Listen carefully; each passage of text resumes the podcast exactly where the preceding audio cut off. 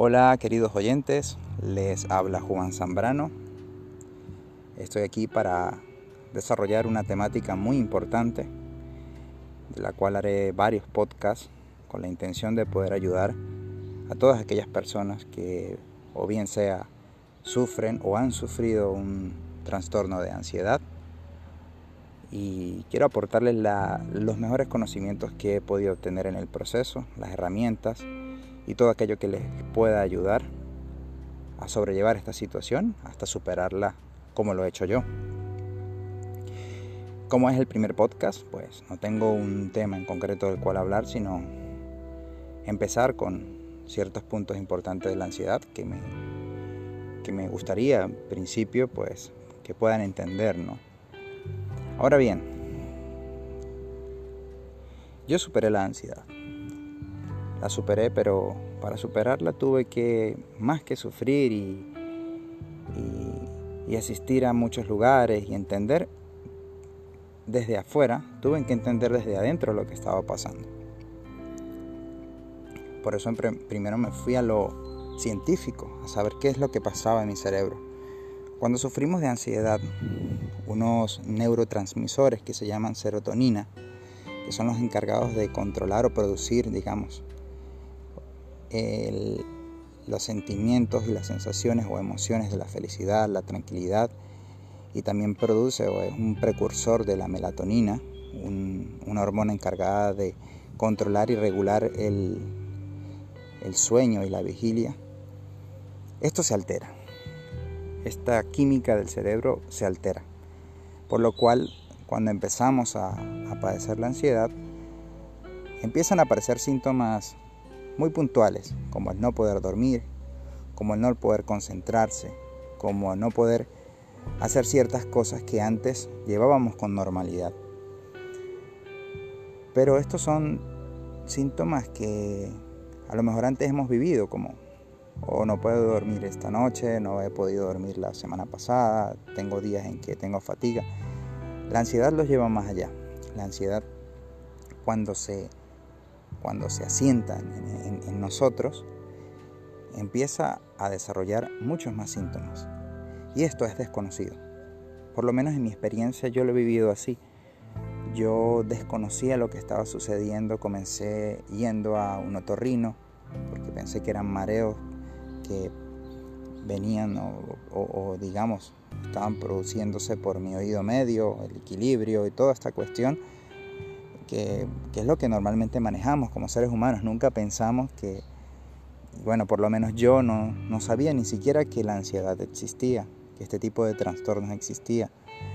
Eh, incluso no, no conocí a alguien más que tampoco lo había padecido hasta que, bueno, hasta que me tocó la puerta y yo le abrí la puerta y, y fue una experiencia muy, muy fuerte, pero, pero como he dicho antes, lo he superado. Estoy en un parque ahora porque, bueno, eso es una de las cosas que aprendí, tener contacto con la naturaleza. Y, y fueron cosas de este tipo que empecé a buscar. Cosas de tipo, tipo externo, ¿sí? Que ayudan, por supuesto que se ayudan. Pero la ansiedad no, no viene de afuera, la ansiedad viene de adentro y eso tenemos que entenderlo como un principio fundamental. Es un factor importantísimo para superarlo. Es entender que viene de nosotros y es aceptar que es de adentro. Y esto no, no es porque alguien te lo vaya a decir o se lo vaya a decir a esa persona que está teniendo ansiedad. Es simplemente que lo descubre con el tiempo.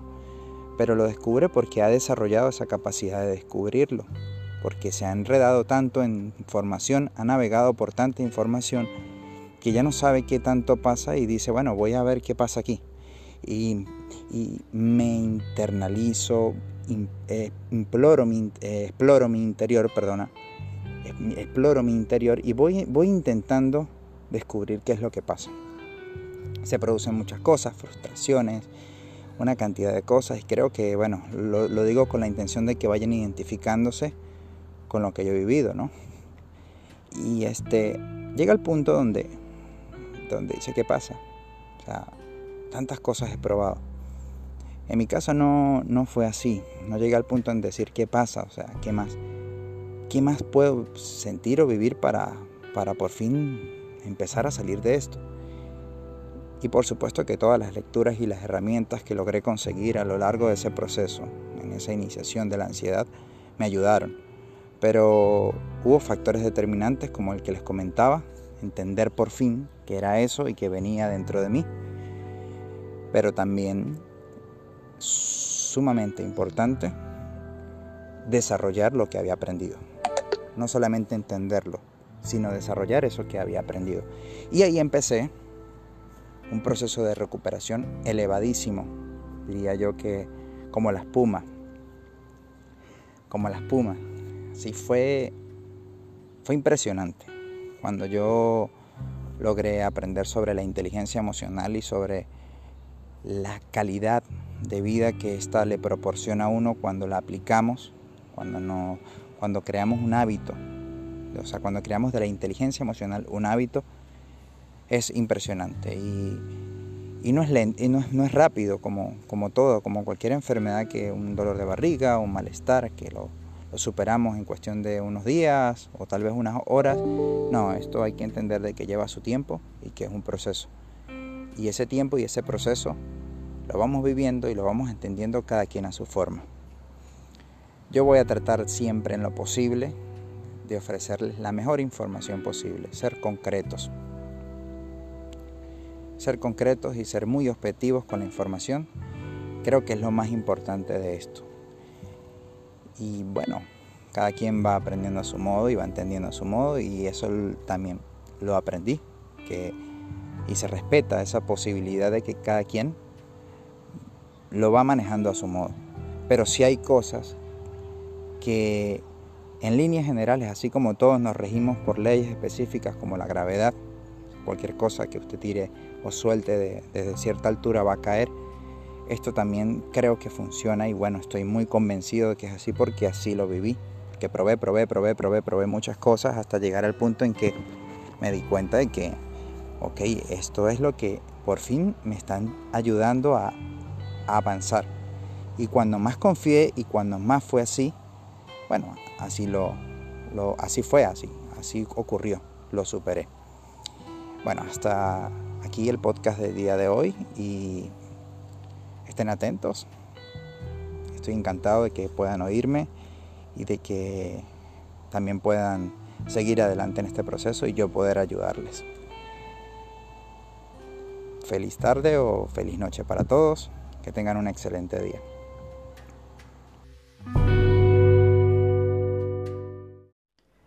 Hola, quiero darte la bienvenida. Mi nombre es Juan Zambrano en este podcast vamos a hablar acerca del trastorno de ansiedad y una de las emociones o síntomas más importantes que es el miedo. Antes debemos entender que el miedo es un sentimiento completamente normal. Todos los seres humanos y los seres vivos como los animales, por supuesto, también sienten miedo. Es un modo automático de defendernos ante un riesgo o de evitar que nos expongamos a algún riesgo. Y el miedo, por supuesto, es una respuesta de nuestro sistema nervioso que, que vamos a tener siempre, que hemos tenido y que vamos a tener siempre. Entonces, no es algo anormal, no es algo extraño que tengamos miedo. Lo extraño es cuando el miedo empieza a controlar toda nuestra situación de vida. Cuando empieza a controlar todo lo que pensamos, todo lo que sentimos y todo aquello que estamos viviendo. Y es lo que ocurre en un proceso de ansiedad. En la ansiedad considero, en mi experiencia, que el miedo es el sentimiento más oportunista, es el sentimiento más controlador. ¿Por qué? Porque la mente está ofuscada. La mente está descontrolada, no entiende qué pasa. La mente, no entiende por qué está sucediendo todo. Y la ansiedad es un proceso que se supera cuando entendemos, cuando hallamos la razón o el origen de lo que la ha provocado. Enfrentamos esa situación, digamos, enfrentar en términos de entender, de involucrarnos con esa idea, con ese pensamiento, con ese hecho que nos produce ansiedad, eh, manejar esa situación y superarla.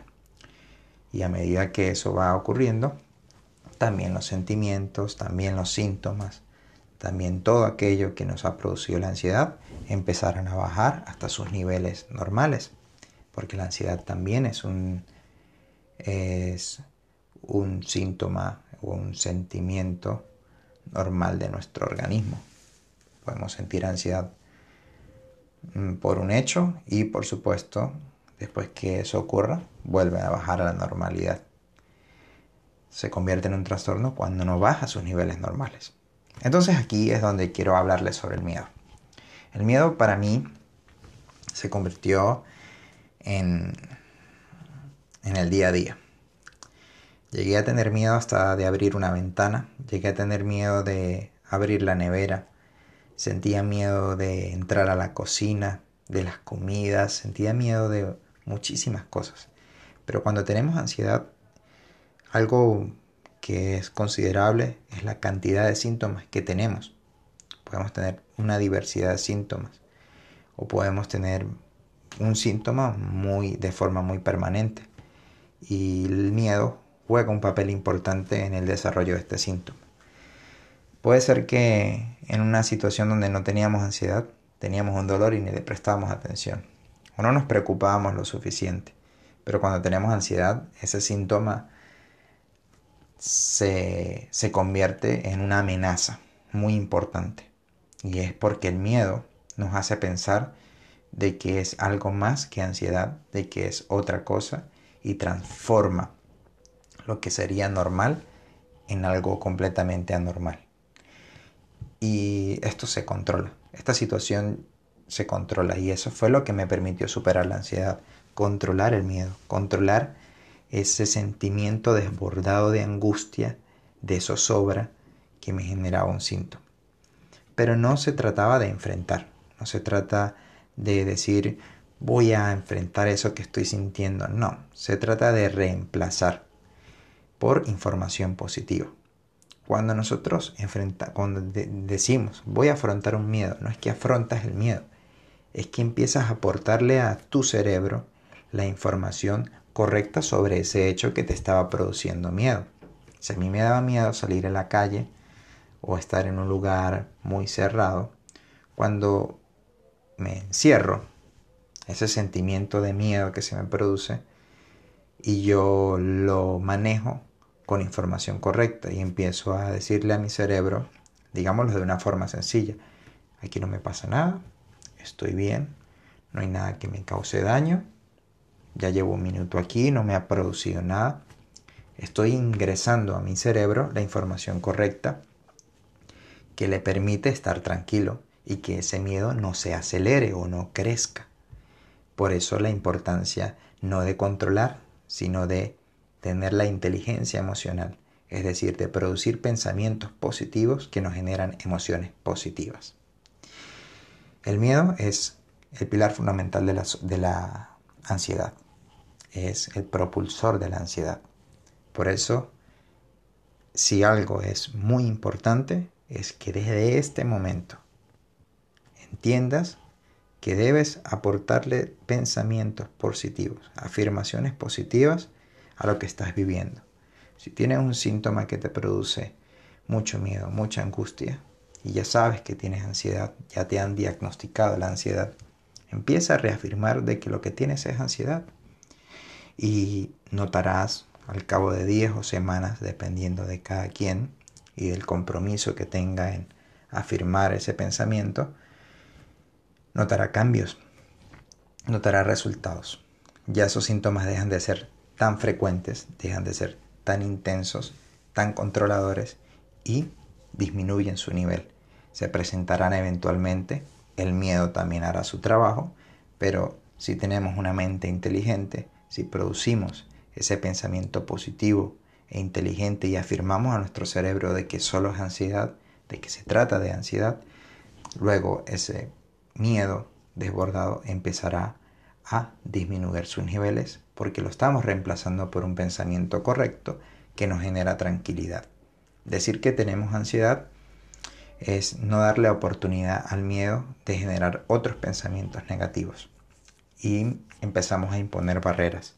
Esto no es lento, es muy, perdón, no es rápido, es muy lento, es, se nota en pequeñitos pasos, pequeños pasos, pero por supuesto de que esos pequeños pasos en ansiedad oh, son considerables. Cuando tenemos ansiedad, cualquier mejora es muy buena.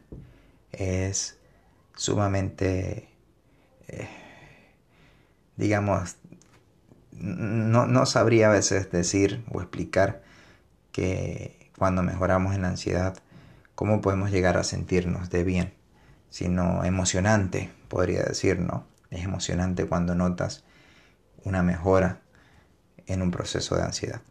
Pero sé que lo puedes hacer a través de la inteligencia emocional, sé que lo puedes hacer a través de la corrección de pensamientos, a través del pensamiento positivo, a través de la afirmación positiva, se trata de aportarle a tu cerebro, a tu mente, esa información correcta sobre lo que está pasando.